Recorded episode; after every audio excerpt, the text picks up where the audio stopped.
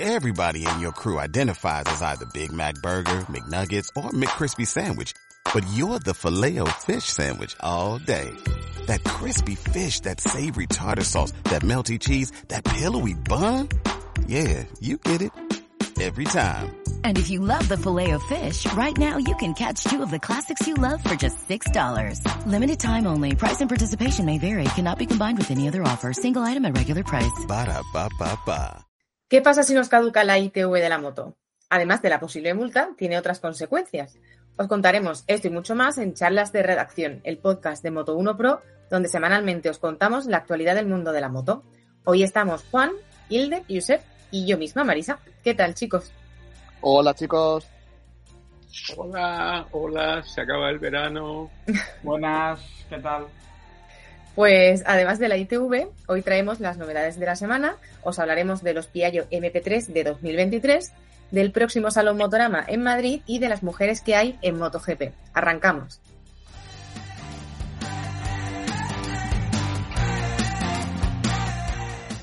Como es habitual, repasaremos primero qué novedades nos ha traído la semana. Y le hemos visto un par de Honda del otro lado del mundo muy interesantes. Cuéntanos. Marisa, pues sí. eh, tengo que confesar que la Honda CB 400F de 1975 es una de mis motos fetiches y si no me equivoco el gran Denis tuvo, tuvo una en aquella época. Y Honda ha mantenido, al menos en Japón, siempre la tradición de tener una 400 tetracilíndrica, que es como un compendio tecnológico, ¿no? Y la marca ya había eh, anunciado que este año se iba a dejar de fabricar la CB400 Superford, que todavía se vende en el mercado nipón. Pero ahora se ha abierto un rayo de esperanza porque, según cuentan desde, desde el país del sol naciente, eh, la marca prepara una tetracilíndrica de 400 para su mercado doméstico y que sería de 500 para el resto del mundo. Todo esto lo hemos podido saber en la, en la web eh, japonesa de eh, Autobi, autobike.jp, y se trataría de modelos de aspecto naked, retro, con, con una estética, se supone, similar a la de la desaparecida CB1100, que no gozó de- del favor del público, la verdad.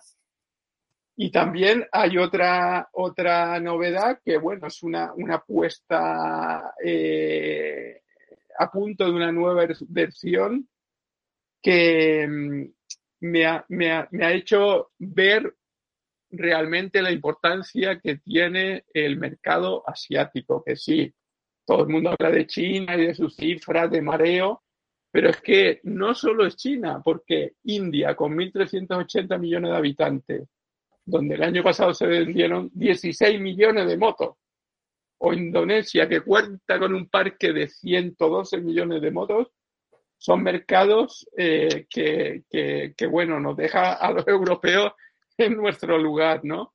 Quizás por ello no, no es de extrañar que Honda haya presentado la nueva versión de la CBR 250RR en Indonesia.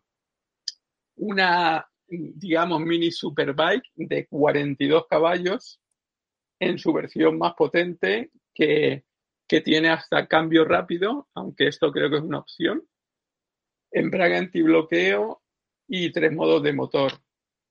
Así que los, los aficionados indonesios podrán elegir entre la versión normal y la SP y luego se, se presentará en, en Japón. Lo que está por ver es si la 503 tetracilíndrica o la CBR 250RR llegarán a Europa. Bueno, pues esperemos que sí. Sí, Y- hombre, estaría bien, ¿eh? Porque la CBR 2,5 RR esta eh, entraría directamente eh, contra la MT, bueno, la R3 de Yamaha, que es una moto también muy parecida y con potencia parecida y que ahora es un poco la reina, ¿no? De la categoría esta, digamos, de carneados de iniciación, porque no apura a los 48 caballos como hacen las 500 o 400 y pico, pero también, claro, son motos más ligeritas, más, bueno, como la, la que probaste la semana como la KTM, pasada. te iba a decir, como la RC390. Exacto. Sí, KTM. Sí, sí. Veremos a ver qué trae, qué, qué, llega de esto desde Asia aquí, porque claro, hay que pasar la homologación aquí y tal, pero todo lo que vaya a venderse en Japón, la norma japonesa ahora está prácticamente al nivel de la Euro 5 europea, o sea que lo que se homologue allí no va a ser muy difícil que llegue aquí, pero en los otros países sí que es un poco diferente. Bueno, pero lo que sí va a llegar son novedades de Ducati, ¿no, Josep? Cuéntanos. Sí, eh, Ducati eh, lleva varios años eh, haciendo una especie de serial de novedades durante el final del verano y principio del otoño y este año no es excepción. Ya hace varias semanas lanzaron aquella Street Fighter Lamborghini de precio desorbitado y que se han agotado enseguida, o sea, una cosa sorprendente. Y la semana pasada tocaba otra novedad y esta es mucho más terrenal, digamos, eh, y es una nueva versión de la Monster. Eh, la Monster mantiene el motor de 930 centímetros cúbicos, el, V2 Testa Stretta, que es ya, digamos, lo último que queda de la herencia original de Ducati Desmodrómicas V2. Y lo que han hecho ha sido lanzar una versión mejor equipada de la Monster. Se llamará Monster SP y lo que lleva es, pues bueno, más o menos la receta que conocemos, ¿no? De, Ducati, eh, que es meterle suspensiones Solins, lleva una horquilla invertida de calidad y un amortiguador trasero también mejor, llantas más ligeras, componentes un poquito más ligeros por aquí y por allá, para que la moto pese, me parece que eran 5 kilos menos que la Monster normal, y bueno, mejor equipada y además también lleva algún modo nuevo de motor, de forma que han puesto al día la, la electrónica, ¿no? es una moto que no tardará en estar en las tiendas, yo creo, y la verdad que, bueno, pues está bien porque la Monstería era muy ligera y, es la reina de las naquetas así deportivas y con estilo, y con esta versión SP, pues bueno, se posicionan todavía para los que busquen un poquito más, ¿no? Pues bueno, también en Italia tenemos otra novedad de tres ruedas. Ah, bueno, claro. Eh, además de, las novedades de dos ruedas, efectivamente, como tú dices, estas semanas hemos probado novedades de tres ruedas. Eh, Piaggio inventó, entre comillas, eh, los triciclos eh, que, bueno, se han hecho muy populares, sobre todo, por ejemplo, en mercados como el francés han llegado a copar la mitad de las ventas de motos. En España no tanto, pero, pero bueno, los vemos todos los días por la calle y, tienen mucho peso, ¿no? Y bueno, les tocaba una renovación y la han hecho a fondo de, de los Piaggio MP3. ya ya están disponibles, pero se lanzan como modelos 2023 y hay versión, hay tres versiones de, motor y de equipamiento. Hay un 3,5 que es eh, derivado del que había hasta ahora. Hay un 400 que mejora un poquito en potencia y luego el más nuevo es el eh, MP3 530 que no solo lleva un motor un poco nuevo, que sigue siendo de un solo cilindro, pero ha aumentado de cilindrada y llega a casi 45 caballos, sino que además lleva muchísimo equipamiento. O sea, le han metido cosas, eh, pues, eh, en moto nunca vistas. Por ejemplo, eh, tiene una, cámara de marcha atrás. O sea, cuando lo mueves hacia atrás, te aparece en, el, en, la pantalla una camarita de, referencia, como, como, ya es una cosa un poco costumbre en los coches, ¿no? Y tiene radar de presencia de los tres puertos traseros. Además, ese radar de presencia no solo te avisa de si viene un vehículo por detrás, sino que detecta si el vehículo viene rápido respecto a ti y entonces te avisa con más intensidad porque puede ser una amenaza, ¿no? Eso me parece que es... Una pasada de equipamiento. Sí, sí, eso me parece que es... es eh, forma parte de... Piaggio tiene una, empresa que, se dedica a software y que hasta ahora no entendíamos muy bien, digamos, para qué servía, pero con, con, este, con esta parte del equipamiento pues ahora empezamos a entenderlo, ¿no? Realmente en los coches hay muchos coches que tienen un avisador de punto muerto que nosotros cuando vamos en moto nos fijamos porque se les enciende en amarillo o en rojo en el retrovisor un aviso, ¿no? De que tienen alguien allí, que puede ser una moto, una bici, un peatón. Pero esto de que te avise de si puede ser un riesgo para ti, eso es nuevo, porque eso, claro, en un coche realmente mm, no es que no sea un riesgo, debería ser un camión o algo así pero si un ciclista se acerca muy rápido a ti, eh, el que va a tener un problema si choca contra ti en coche va a ser el ciclista, ¿no? Y esto del MP3 lo que te, avisa es que, pues eso, que un vehículo a más de, creo que alcanza treinta y tantos metros, o sea, a cierta distancia, eh, te avisa de que se te acerca un peligro, ¿no? O sea, que, En fin, los MP3 se han puesto al día, siguen manteniendo sus dos ruedas delanteras que dan mucha seguridad, pero con todo este equipamiento, la verdad que se han puesto muy al día. Josep, perdón, perdona de nuevo mi supina ignorancia. Es una cosa que yo nunca, eh, como tantas otras cosas, un, vehículo de tres ruedas, eh, independiente de la cilindrada, ¿lo puedes llevar con carne de coche? Sí, buena pregunta. Eh, cuando he dicho que el motor es de 530 y de 45 caballos, estaba a punto de decir que todavía está para el carne A2. No, realmente los, triciclos tienen una homologación aparte y se conducen con carne de coche, con el carne B, independientemente de la potencia que tengan. Es decir, que si, por ejemplo, Yamaha, cuando homologó su Niken, que también tiene tres ruedas, como recordaremos, Yamaha no la quiso homologar como triciclo. O sea, tiene tres ruedas, pero legalmente no es un triciclo, es una moto con dos ruedas delanteras. Entonces, la Niken, que tiene 100 caballos o por ahí, tú no puedes conducirla con carné de coche. Necesitas un carné, de hecho, un carné A2 y habiendo superado los dos años y demás para tenerlo libre de potencia. Hombre, menos mal. No ¿eh? existe versión limitada. ¿Perdona, Hombre, que digo que menos mal, que me parece, vamos, que es un bicharraco para llevarlo con una persona que no haya cogido en su vida una moto. Sí, es, bueno, mm, es, es, así. O sea, Yamaha apostó por, no, no, esto yo no, o sea, este, la Niken no es una, un vehículo que se presenta para personas con poca experiencia o con carne de coche y tal, es un vehículo para alguien que sabe andar en moto, en moto potente, que tiene carne de moto grande y que busca, pues, esa seguridad extra que dan las dos ruedas delanteras, ¿no? Todos los demás, todos los demás, los, los Piaggio que hemos citado, Peugeot, eh, Yamaha tiene los Tricity 125 y 300, etcétera. Esos sí, esos son homologados como triciclo y se pueden conducir con carnet de coche. Y tiene otras implicaciones legales, al no ser una moto y ser un triciclo, pues las ventajas que tiene la moto en determinadas vías, aparcamiento, no la tienen los triciclos. Eh, a pesar de que la policía no sepa distinguir entre si es un triciclo o una moto, es verdad que si miras el lado fino de la norma, pues por ejemplo no puedes aparcar en las aceras con, un triciclo. Sí, por ejemplo, o en plazas para moto, en una plaza para moto, si dejas un triciclo te podrían poner una multa, porque en teoría eh, es solo para motos. Bueno, yo aún no he probado ningún, ningún triciclo, vosotros sí. Sí, sí, sí. sí. ¿En no has probado ninguno? Ah, pues no. esto lo vamos a ver muy pronto.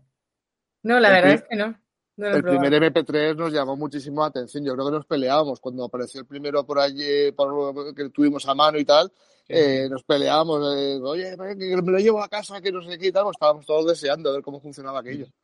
Sí, sí, es, muy curioso, eh, Marisa, ya lo verás, porque te da las sensaciones de la moto, pero te permite hacer cosas que en moto son imposibles. Mm, quizá ahora con una moto muy avanzada, con aves en curva, habría cosas que me atrevería a hacer pero yo recuerdo llegando a casa, eh, la llegada a mi casa tiene una rampita y ahí graba, suele haber, si ha llovido, hay arena. Bueno, pues llegar y bloquear las ruedas delanteras para entrar es algo que en un MP3 haces como sin despeinarte y que en moto ni con ABS se me ocurriría hacer. O sea, que imagínate. Qué curioso. Pues bueno, eh, recordad también que, en unos días podéis ver y tocar alguna de estas motos que os comentamos de novedad y que están a la venta en el Salón Motorama de Madrid que será el próximo viernes 30 de septiembre hasta el domingo 2 de, octubre, sí, en el pabellón de cristal de Casa de Campo. Ahí encontraréis motos de todos los segmentos, zona de boutique, zona destinada a movilidad sostenible, incluso también zona de personalizaciones. Y además, si tenéis en duda alguna moto que queráis compraros, podéis solicitar alguna prueba en el exterior con modelos de marcas como BMW, Triumph, Harley o Indian. Y además, eh, si queréis conseguir entradas, estamos eh, regalando seis entradas dobles en nuestro perfil de Instagram, que es arroba moto1pro, y solo tenéis que entrar en nuestro perfil, buscar el post y participar en el concurso. ¿Vosotros qué moto probaríais en el salón? Hombre, yo, el salón, además de, probar motos, es un salón muy interesante en cuanto a la, compra, porque siempre el salón Motorama tiene muy buenas ofertas de, de concesionario. Con lo cual, si tienes ahora mismo como objetivo comprar, es un buen, es un buen momento. Hombre, yo si pudiera probar, probaría cualquiera, pero casi, casi, casi me gustaría seguir experimentando con las con algunas de las Triumph que, que ahora mismo hay en el mercado, sobre todo la, la Scrambler, que es una moto que me, me, pega y me encanta. Sobre todo por, no, sé si podré comprarme algún día, pero por, por, darme una vueltecilla. Pues yo la, eh, también, fíjate, una Triumph, eh, Josep lo sabe y, y, creo que Juan también. La eh, Triumph Tiger 660 Sport, creo que se llama. Sí, Tiger Sport. Y es, es una es una moto que, que me gusta, me gusta mucho. Esa si la pruebas, el problema es que te van a vender una. Seguro. ¿Y tú, Josep, qué probarías allí? Pues eh, tengo que ver exactamente qué tendrán de pruebas, porque tengo la suerte de que pruebo casi todo. Pero hay alguna Harley y alguna Indian que tengo por ahí pendiente que, me apetece probar. Así que, habrá que estar al loro para, para, ver si tienen lo que, lo, que, lo que me gustaría probar. Bueno, la Monster SP, pero llega en enero, que no lo hemos dicho antes. Con esos, con esos colores MotoGP, también esa moto también me pega. Bueno, me pega poco, pero me gusta. Muy bien. Bueno, yo también diría, me decantaría por Triumph, que estoy loca por probar la versión low de la Tiger, a ver si la tienen y, seguramente, pues oye, pido una prueba y a ver qué tal. Y bueno, todas estas motos son nuevas y hasta los cuatro años no tienes que preocuparte por la ITV. Pero pasados estos cuatro años, desde la primera matriculación, ya llega el día de pasar la ITV y después de esta primera inspección, ya cada dos años, eh, pues tendrás que pasarla de nuevo. Y lo que también queremos que sepáis y que recordéis que circular sin la ITV en vigor supone una multa de 200 euros. Incluso si el, el agente así lo considera, te puede movilizar la moto. Y para que no se te pase, nosotros recomendamos que siempre, ya sea en una agenda o ya sea en el móvil, os pongáis una alarma para que no se os pase la fecha. Y que también hagáis uso de la cita previa, que podéis hacer desde el teléfono móvil o desde el ordenador, y así al llegar allí, pues tenéis preferencia respecto a los que no, a los que no tienen cita. ¿Y vosotros habéis tenido alguna vez algún problema para pasar la ITV de vuestras motos? Yo la, la he pasado justo la semana pasada y estupendamente. Yo problemas pocos, y a pesar de que tengo una moto muy clásica, de más de 30 años, que suelen ser las que dan más, más problemas. Si es verdad que hay ITVs que tienen mejor eh, personal, que entiende más de motos que otras. Hay ITVs que son muy de coche y hay algunas ITVs que, que sí tienen un poco la, la, delicadeza de tener entre sus técnicos gente que entiende de, de moto. Como anécdota, pues bueno, sobre todo no me ha pasado nunca, pero siempre me da bastante un poco de la prueba hasta que hacer de, frenos, que tienes que estar encima de la moto. Cuando vas en una moto trail, que es una moto muy alta, cuando metes la rueda delantera del rodillo y frenas, la propia máquina escupe la moto hacia atrás, ¿no? Cuando ya llega el poder máximo de frenada. Entonces, alguna vez, pues sí, aquello que como vas muy alto, que depende de cómo tengas puesto el pie, oye, pues igual te podías haber caído. No me caí. ¿eh? Hombre, eso lo que pasa que, Si, te ven un poco inseguro, el propio de la ITV, si está sobre todo un poco puesto en motos, eh, se presta a pasar la prueba por ti. A mí, a mí me ha pasado alguna vez. Pero vamos, yo, yo anécdotas, la única es que, bueno, tengo un T-Max y con el T-Max, eh, sobre todo hubo una época que andaba probando muchos escapes y alguna vez me pilló, eh, ostras, me toca pasar el ITV y llevaba un escape montado que, bueno, cuando llegas allí descubres que te piden el certificado, que tiene uno puesta la E de, del registro y tal. Afortunadamente, como luego siempre medían bien los escapes, porque yo los usaba y los probaba con, sin quitar el de Bekillen, o sea, en, modo legal, eh, como medían bien, pues siempre me, siempre me perdonaban la vida, ¿no? Pero sí que es verdad que alguna vez he sudado un poco cuando empezaban a pedirme papeles y este escape y tal, y yo me quedé, ostras, todavía por probar un escape aquí voy a pillar. Al final nunca he pillado. Sí, es bueno llevar siempre el certificado de homologación del escape, cuando, aunque no, es, no es obligatorio, pero bueno, si lo que dice Josep, si te dicen algo y llevas dentro de documentación el certificado de homologación del escape, pues ya lo puedes enseñar y como que el, trámite es más fluido. Eso, o que el escape lleve grabada la, el registro de homologación. La, la C está pequeñita con el numerito. Entonces yo no me acuerdo cuál fue, pero coincidió alguna vez o que yo había desmontado la chapa o algo había pasado y, ya tuve ahí que sudar un poquillo. Hilde, ¿tú qué? Que estás muy callado. yo no, yo coincido con, Juan, que, hay ITVs e ITVs.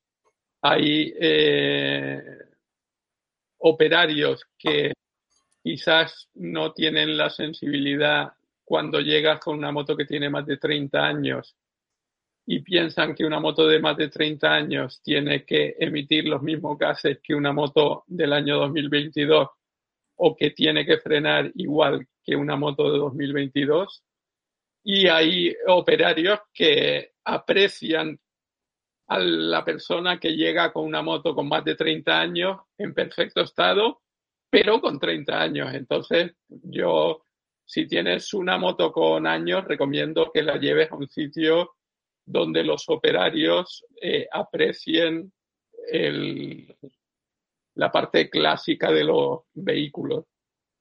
Porque, ah, perdón, no, sí, porque si no te pueden, te pueden echar para atrás por, por eh, tonterías. O sea, por ejemplo, mi moto, pues mi moto estaba homologada con una eh, matrícula de chapa que ahora es ilegal.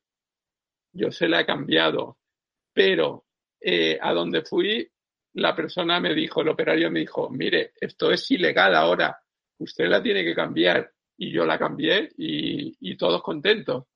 Que te toca otro eh, más inflexible y te dice, su moto no tiene ningún problema, pero no pasa la ITV porque ahora tiene que ir con una placa eh, no metálica.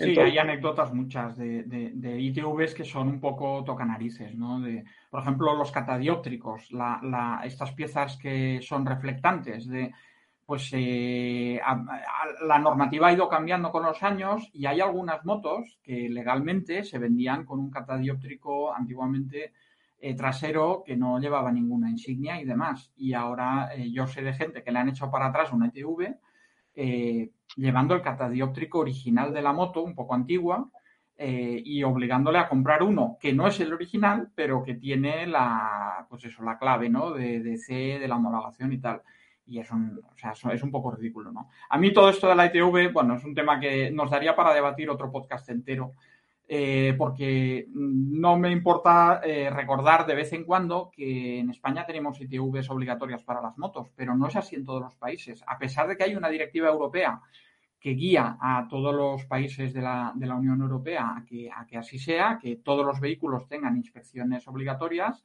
pues en Francia, de momento, sigue sin ser obligatorio. Cada vez que han querido hacerlo obligatorio, allí ha habido grandes manifestaciones. El argumento que allí siguen es que el motorista es alguien que se preocupa de sus, por su propia seguridad del buen estado de la moto y de momento el gobierno pues eh, siempre ha terminado aceptando ese argumento y no lo han puesto obligatoria. ¿no? Así era también en Portugal, que creo que para este año, para el año que viene ya eh, sí que les toca pasar por, eh, por, bueno, pues por el rodillo, ¿no? Pero hay otros países, por ejemplo Dinamarca y algún otro nórdico, que lo que han decidido es eh, no hacer pasar a las motos obligatoriamente una ITV, pero aumentar los controles en la calle. ¿Por qué? Porque para ellos el problema no es de seguridad propia, porque el motorista se preocupa por su seguridad y tiene la moto bien mantenida, pero puede ser un problema, por ejemplo, de ruido. Entonces, el problema de ruido, si pasas la ETV, a lo mejor eh, quien lleva un escape ruidoso el día de la ETV lo cambia y no lo solucionas. Así que lo que hacen es poner más controles en la calle y cuando alguien lleva un escape ruidoso, no ha tenido que pasar a una ETV, pero como le pillen, le ponen una multa gorda. Así que, pero como digo, es que de la ETV podríamos hablar varios podcasts seguidos. Bueno, pues vamos a aparcar el tema y, vamos a hablar de, de, deporte. Que lo primero que tenemos que destacar es que Tony Bow sigue batiendo récords, ¿verdad, Juan? Pues sí, sigue sorprendiendo. Son 16 más 16 títulos mundiales, son 32, 16 en zona natural y 16 en pista cubierta. Eh, y lo mejor de todo es que todavía no hay quien le pare, porque no tiene una persona que diga, bueno, eh, eh, a pesar de que Alan Raga y los, nuevos, valores, Mateo Gratanola, están pujando por, por sustituir del reinado a Tony Bow, Tony Bow es que no se lo está poniendo nada, nada fácil, sigue ganando con una, con una soltura espectacular y sigue muy motivado porque creo que nos queda Tony para rato. Ahora ya está preparando su temporada indoor, sacará su título número 17 y seguirá, seguirá sumando. Lleva 32, ¿no, Juan? 32, 16, 16. Y... ¿Cuántos años tiene? Porque yo me pierdo ya. Pues debe de tener, me has pillado, pues debe de tener 30 y... Eso lo calcula, eso lo, lo tendrán apuntado sus rivales, seguro. Sí, no, no, pero lo que es sorprendente es que es, una, es un deportista que, que debería estar súper valorado, porque es que además ha batido todo tipo de récords y, y, la especialidad que hace no es fácil. Y muchas veces hablamos de todo tipo de deportes con, con auténtica devoción y no, y no ponemos en, en, en, liza a este deportista español que es que, que se lo está currando Y es que además es, un, y es una figura y es que además lo que hace es una, es, un, es una obra de arte cada vez que va una, a una carrera. Entonces, bueno, muy buena noticia la de Tony y, y, a pesar de que es lo normal, pero no es nada normal tener un 32 veces campeón del mundo. Lo acabo de mirar lo de la, eh, la edad y él tiene 35. 35. el 17 de octubre, Dios mediante, 36. Bueno, que sí que queda todavía Tony Bow para Pero se le por ve, desgracia para sus rivales. se le ve siempre, yo lo he visto, es como un toro, ¿verdad? Es, es un tipo Sí. que lo, lo ves y dices, jolín, este tío es un atleta de élite, ¿no? O sea, se le ve, eh, en mi pueblo se dice amasado. Él tuvo el hándicap de, de, además de tener que hacer la transición desde las Montesa de dos tiempos a de cuatro tiempos. El, el, el anterior título mundial de Montesa fue el de, el de Fujinami, que fue el último que hicieron con la moto de dos tiempos. Aquí Tony en, entró en el equipo Montesa después de haber eh, desarrollado un, el principio de su carrera con, con, Antonio Trueba en beta, que Antonio Trueba ha sido gran cazatalentos de la historia del trial en España, ha sido la persona que le ha que levantado un Tarrés, ha levantado Bow, y, y, luego finalmente en Montesa tuvo que desarrollar la moto de cuatro tiempos y que sigue ganando títulos mundiales con una moto de cuatro tiempos, que es otro factor a tener en cuenta. Brutal. Brutal, desde luego. Y seguimos con deporte porque el pasado fin de semana MotoGP volvió a España al circuito de Motorland y de hecho fue una carrera que, no pasó desapercibida. Recuerda que cada semana comentamos todo sobre MotoGP en nuestros diálogos sobre ruedas, que es cada lunes en nuestro canal de YouTube a primera hora de la tarde. Y en este GP, entre otras cosas que pasaron, un hito histórico en este deporte que fue la participación de María Herrera en un equipo totalmente femenino, desde mecánica, telemetrista, team manager. Y, y, bueno, cosa que aprovechamos para recordar que no son las únicas mujeres del paddock o de la organización, porque de hecho Dorna tiene bastantes mujeres en sus filas. Por ejemplo, el equipo del ganador de la carrera de Aragón, que fue Bastianini, que el equipo es el Gresini Racing, su dueña es una directora, es una mujer, es dueña y directora del equipo, que es Nadia Padovani. Y además la coordinadora de este equipo también es una chica, que es Sandra Vilche. También, por ejemplo, encontramos que el analista de datos de Aprilia es Elena Cía, o la telemetrista del equipo SIC 58 Escuadra Corse, también es una mujer, que es Patricia Pacheco. Eh, os recomendamos que os paséis por nuestra web para conocer más mujeres que están abriendo el camino en este deporte y que, sobre todo, sirven como referente para las nuevas generaciones.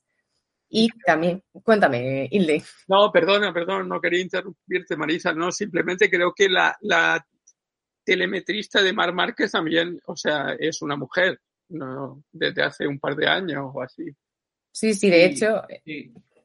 De hecho, creo que el año que viene eh, Paul vuelve a KTM porque ella creo que estaba con Paul en KTM y creo que Jenny se llama, no me acuerdo el apellido, eh, se va con Paul a KTM de vuelta. Pues eso, sobre todo queremos resaltar que, que un poco así, eh, de forma silenciosa, de repente encontramos que en muchos equipos son chicas las que están ahí y, y, que seguramente cada vez sean más. Y bueno, y este fin de semana, atención porque sigue la competición mundial en casa. Las Superbikes visitan Barcelona con el pique entre Bautista y Rey, que está todavía caliente. Eh, Hilde, tú que lo sigues muchísimo, cuéntanos. ¿Qué nos espera? Eh, me llama la atención el pique este, no sé hasta qué punto ha sido eh, un poco amplificado por, por, Dorna, que como sabemos también eh, se ocupa de gestionar el Mundial de Superbike, porque ninguno de los dos son eh, personalidades polémicas, ni, ni, ni Jonathan Rey ni, ni Álvaro Bautista. Pero, pero claro, eh, están luchando por un mundial y, y eh, Rea tiró a Bautista y Rea fue sancionado por ello.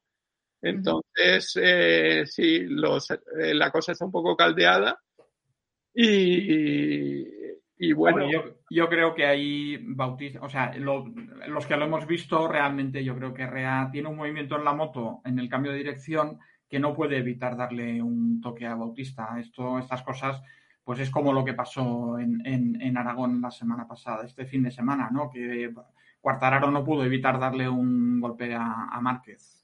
Pero lo que pasa es que también desde Ducati pues se pusieron a protestar mucho y tal. A veces también eh, cuando te pasa una cosa de estas y eres víctima, eh, es bueno protestar porque si el próximo día eres tú el que se equivoca y tira al otro, pues como que haces que vayan a ser un poco más blandos contigo, ¿no? Bueno, pues ya veremos este fin de semana qué pasa en Superbike. Ya para terminar hoy, ¿cuál es el consejo técnico de la semana? Bueno, pues eh, como hemos hablado de la ETV, eh, tenía a mano eh, de un informe de, anual que nos pasan las empresas de ITVs cuáles son los fallos más frecuentes. ¿no? Eso es una cosa que comentamos un día y, que llama la atención. El fallo más frecuente de las motos en la ITV son las luces. O sea, mm, cuando a alguien le, tiran para atrás la, la inspección, suele ser porque lleva una luz fundida o un faro muy mal ajustado. Eh, como dijimos en su día, eh, lo de las luces es que es muy fácil de mirarlo en casa. Antes de salir de casa, mm, arrancas la moto y alguien te mira por delante y por detrás, que funcionan todos los intermitentes y la luz de freno, la de posición y las de, las de las cortas y largas. Y si no es así, cambias la bombilla antes de ir, porque es que allí te lo van a ver y te van a hacer cambiar la bombilla y encima eh, tendrás que ir otro día, ¿no? El segundo problema más habitual, los espejos. Espejos rotos, eh, pues oye, mm, aparte de que da mala suerte llevar un espejo roto, pues si sabes que tienes un espejo roto, no vayas a pasarle TV eh, con un espejo roto porque te lo van a echar para atrás. Y luego otro problema muy típico, pues eh, son las emisiones, pero realmente más que el tema del CO, lo que suele pasar es el tema del ruido, ¿no? Incluso hay escapes de serie que llega a un punto cuando envejecen y tal, que pueden ponerse muy al límite de lo que en la ficha que, tienen en la ETV consta como el sonido homologado de esa moto. Eso, por desgracia, comprobarlo en casa no es tan fácil porque no tenemos un sonómetro y demás, pero bueno, es una cosa que, como vamos cada dos años, si mantenemos el mismo escape y ahí el año anterior eh, pasamos muy justito, pues a lo mejor es bueno eh, pues verlo con un mecánico, si tiene arreglos y o, solucionarlo antes. Y un último comentario, y es que eh, de los datos de las ITV hay uno que es escalofriante y es que prácticamente la mitad de las motos que circulan por la calle no, pasan no han pasado la ITV. O sea, son usuarios despreocupados o que pasan o que les da igual que les pongan una moto o lo que sea. Y el otro dato que contrasta con este es que de las que la pasan, solo un 3% son rechazadas. O sea, que la gran mayoría, o sea, digamos que es un examen que parece que a la gente le da mucho miedo pasar, pero los que lo pasan, casi todos aprueban. Así que, eh, bueno, no tengáis tanto miedo, usad el, en nuestro artículo el enlace que hay para pedir cita previa y si no la tenéis al día, aprovechad a tenerla al día, que es un problema menos. perdón, Josep, y si no, si la mitad de, los paisanos que van en, y paisanas que van en moto no tienen la ITV, si tienes un accidente, aunque sea culpa del otro, el seguro se puede, tu seguro. Tiene que ser un accidente que tenga una causa mecánica. Te arriesgas a que, a que, a tener un, desde luego te arriesgas a tener un, aparte de una multa, porque en cuanto haya un atestado en, la base de datos de tráfico aparece que esa moto no tiene, o coche, porque en los coches pasa parecido, no es un porcentaje tan alto, pero también hay bastantes coches que no pasan ETV. Eh, pero para que el seguro te ponga problemas a la hora de indemnizar, eh, tiene que tener alguna relación con un problema mecánico. Pero efectivamente podrías tener ese problema además. Sí. Pues bueno, recordad que podéis escribirnos a redacción moto1pro.com con vuestras dudas, y eh, consultas o dejárnosla directamente en los comentarios de iBox. Y hasta aquí el podcast. Hasta la semana que viene. hasta luego. Hasta luego. History.